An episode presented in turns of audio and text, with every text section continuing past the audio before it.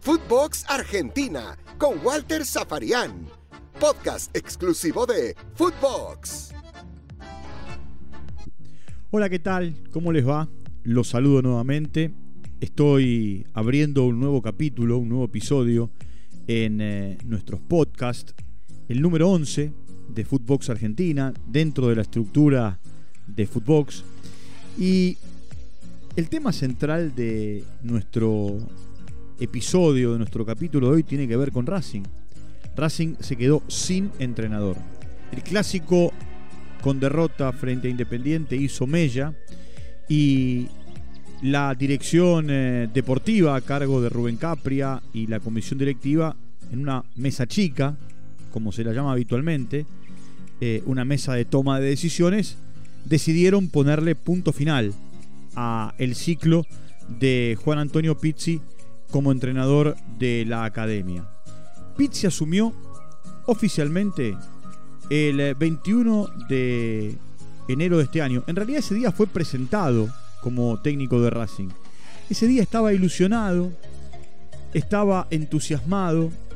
Ese día dijo que le daba mucha bronca no poder dirigir a Lisandro López, que se iba a jugar al Atlanta United en ese momento en la Major League Soccer. Pizzi llegaba para reemplazar a Becasese en un año el pasado atípico, porque hubo mucho tiempo en lo que eh, no hubo, a partir de la pandemia, entrenamientos.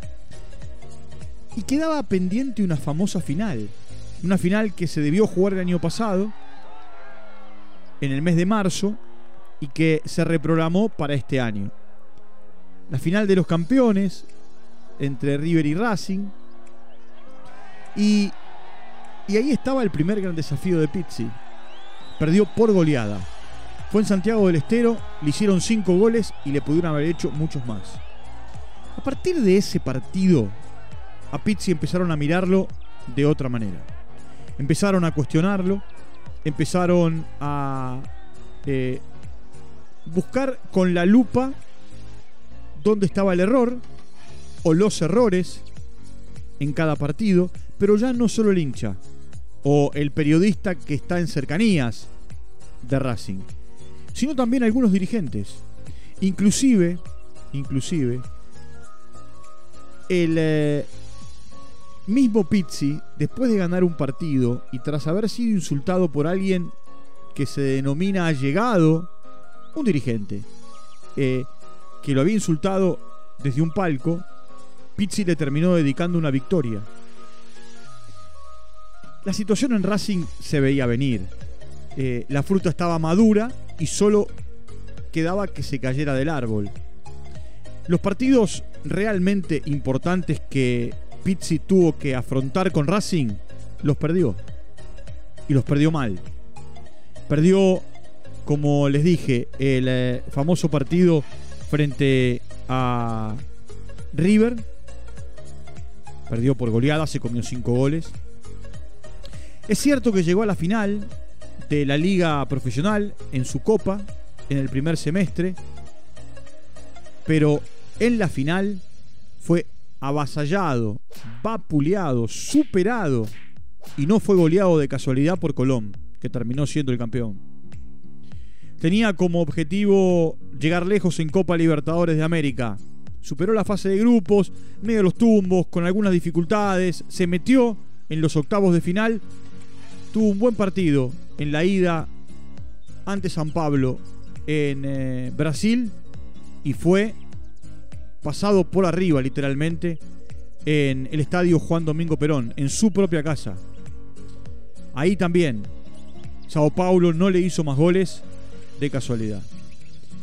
Hasta ahí los tres partidos más importantes en la vida de Pizzi y Racing terminaron con derrota y futbolísticamente abriendo una grieta dentro de la misma comisión directiva. Pizzi ante cada consulta que se le hacía en conferencia de prensa, él respondía que el grupo lo bancaba, que los jugadores estaban con él, y que no había ningún motivo para dar un paso al costado. Llegó el clásico, Racing lo perdió. Más allá de si jugó bien, mal o regular, les dije ayer en nuestro podcast anterior, en nuestro encuentro anterior, los clásicos no se juegan, los clásicos se ganan. Y es así. Y las finales son exactamente igual. Las finales se ganan, no se juegan. Eh, y acá Pizzi no pudo con ninguno de los partidos definitorios y tampoco con el clásico. ¿Qué pasó? Muy simple. La mesa chica se reunió, los que toman decisiones decidieron bajar el martillo y como escribió en algún momento en su memorable, prestigioso y muy leído libro Gabriel García Márquez, lo de Pizzi era una crónica de una muerte anunciada. Si no era hoy, era más adelante, en el siguiente partido, o en eh, el choque de cuartos de final, si no podía superar a Godoy Cruz en la Copa Argentina. La verdad, Pizzi entró mal en Racing.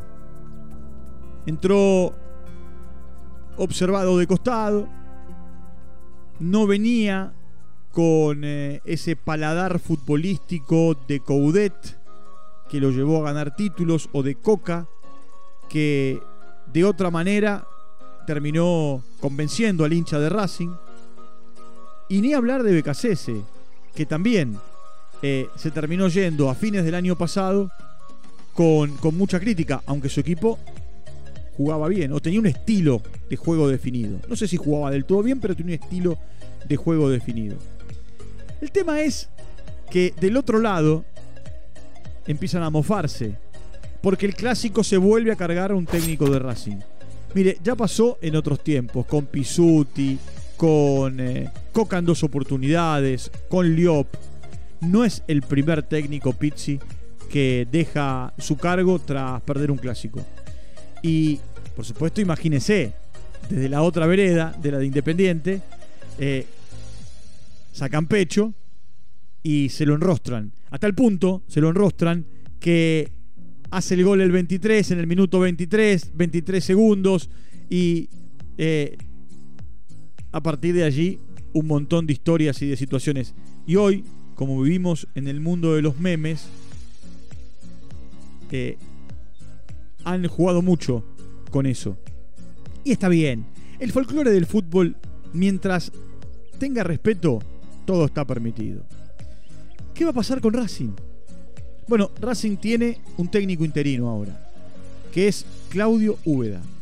Claudio Úbeda es alguien que trabaja día a día con Rubén Capria dentro de la eh, Secretaría Técnica, es un colaborador, es un hombre de Racing desde hace mucho tiempo. Es más, fue el capitán del Racing campeón del 2001, un equipo que bajo la tutela de Reinaldo Merlo ganó un título después de 35 años y ya fue técnico de Racing en un momento, eh, dirigió la reserva, fue ayudante de campo de Alfio Basile. Basile es otro técnico de Racing que se fue después de perder un clásico con Independiente.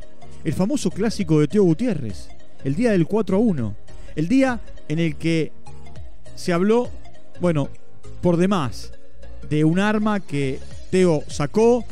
Es más, ese fue el último partido de Basile como entrenador porque Coco no volvió a dirigir.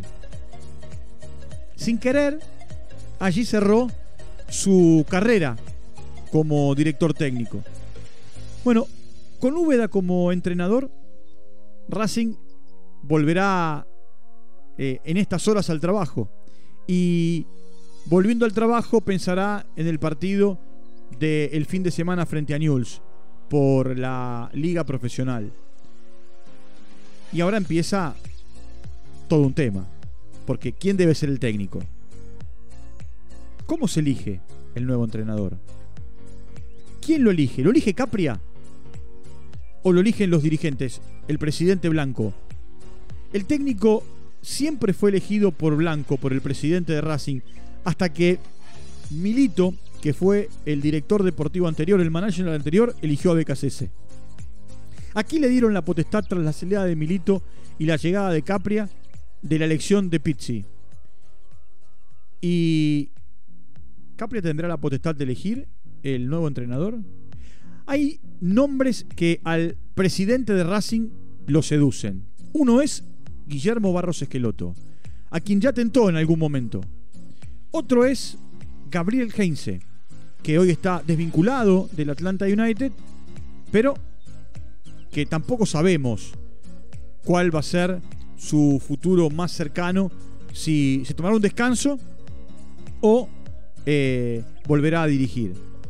Y otro es Alexander Medina, que es el técnico de talleres, es uruguayo, pero que algunos dicen que en los próximos días podría irse de talleres a partir de una tirantez que existe, una situación ríspida que existe a partir de la cantidad de jugadores que se le fueron y de la manera en la que él quería reforzar el equipo, pero no se lo reforzaron y se lo reforzaron de otra. Por allí pasan los nombres. Por supuesto, va a leer y va a escuchar todo tipo de nombres y todo tipo de entrenador, porque ofrecen, porque los empresarios llaman a Blanco, llaman a Jiménez, que es el vicepresidente, eh, llaman a Capria y le ofrecen eh, jugadores, por supuesto, siempre, pero también entrenadores en este caso. ¿Capria va a seguir? Tiene que seguir. Él es el responsable desde lo futbolístico. Cuando digo y me pregunto si va a seguir, es porque también se instaló en el día de ayer el rumor que a lo mejor daba un paso al costado.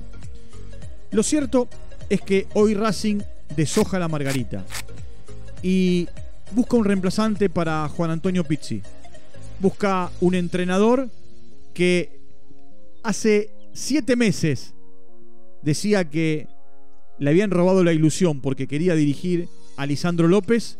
Hoy lo dirige porque Lisandro López se volvió del Atlanta United y el otro día en eh, el clásico lo sacó. Y en los primeros partidos del campeonato no lo ponía. Como tampoco ha puesto en eh, parte del torneo a Darío Sitanich. Y por allí también la crítica de, de muchos hinchas. Pizzi ya es historia en Racing. Su ciclo se terminó. El contrato que tenía firmado por un año no lo pudo cumplir. Apenas llegó a los 7 meses y 10 días y lo que tenía que jugar para hacerse fuerte o para ganar títulos, lo perdió. Perdió la final con River, perdió la final con Colón, fue eliminado por Sao Paulo de la Copa Libertadores y como frutilla del postre, perdió el clásico con Independiente. Eh, en Racing tenían el grifo abierto para que continuara y cumpliera su contrato pero hubo una gota que derramó el vaso y tuvo su lugar en el estadio de Independiente, perdiendo el clásico. Y para Pizzi ya no hay vuelta atrás. Se despedirá de los jugadores y comenzará una nueva etapa.